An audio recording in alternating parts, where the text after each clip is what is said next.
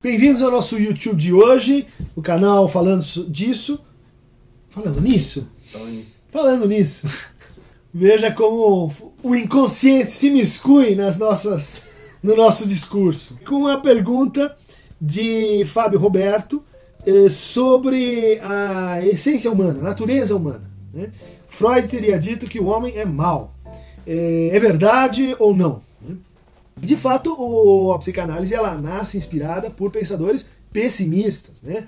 É, como Schopenhauer, como Nietzsche. É, se a gente pensar o Nietzsche como alguém assim que é um, é um realista crítico. E, e o Freud não nutria grandes esperanças pelas reformas educativas, pela possibilidade da, da, da, da, cultura prover um ambiente de soluções realmente estável e que nos permitisse alcançar assim, um estado de felicidade. O entendimento de que isso então implica numa concepção assim de que o homem é, é, é um ser malvado, é, de fato não se ajusta muito bem à, à teoria freudiana. Sim, ele fala, junto com Hobbes, que o homem é o lobo do homem.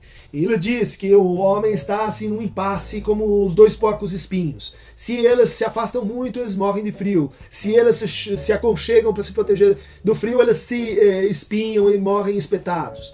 Então, o que aparece disso não é um homem malvado, não é um ser humano malvado, mas é muito mais um ser trágico. Isso certamente está em Freud, isso está em Lacan, de que a dimensão do desejo, ela coloca o sujeito numa experiência humana que é trágica. É trágica a sua finitude, é trágica as suas imperfeições, é trágica a, a relação entre o seu corpo e, e, o seu desejo, é trágico uh, a forma como a gente lida com o, o, nosso próprio destino. A maldade, ela presume o seguinte, que existe um, uma espécie de senso inato e essencial de prazer em exercer a crueldade sobre o outro. E aí a gente deve... Eh, pontuar que de fato o Freud vai entender que todas as expressões patológicas estão em todas as pessoas. Então é preciso imaginar que a maldade que aparece, por exemplo, no sadismo, eh, que é o exercício da crueldade sobre o outro, ou no masoquismo, que é o exercício da crueldade sobre si mesmo.